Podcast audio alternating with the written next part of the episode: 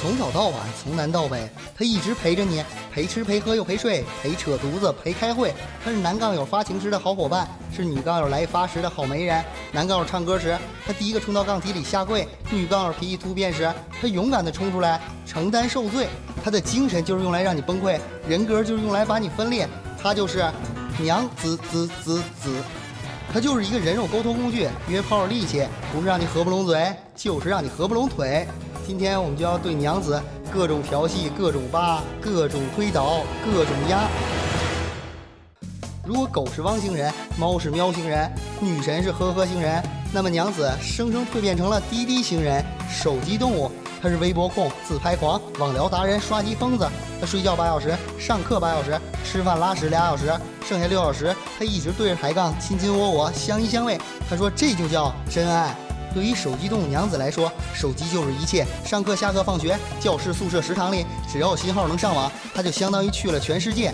娘子混迹于各大社交 app，喜欢对男生说：“你好，吃了吗？”从心灵鸡汤到桌上鸡汤，每天定点直播，先发朋友圈，再分享微博，最后开始发杠。她就是传说中的七仙女合体：宅女、腐女、剩女、拜金女、花痴女、色女、腹黑女、路痴女，简直是神一样的存在。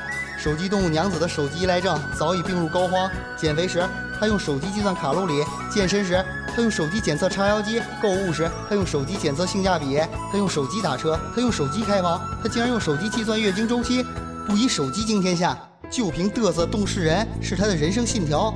杨子还经常把自己当成救世主，上管杠友发杠泡妞聊闲，下管杠友吃饭喝酒逛街，中间还想管管杠友个人隐私搞破鞋。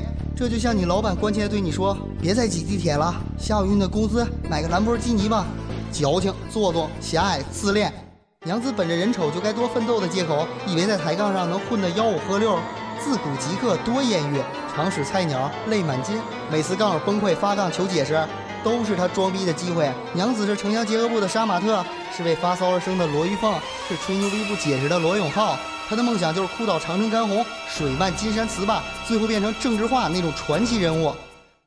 手机让沟通变得方便，也让捉奸变得简单，同时颓废了人类社交关系。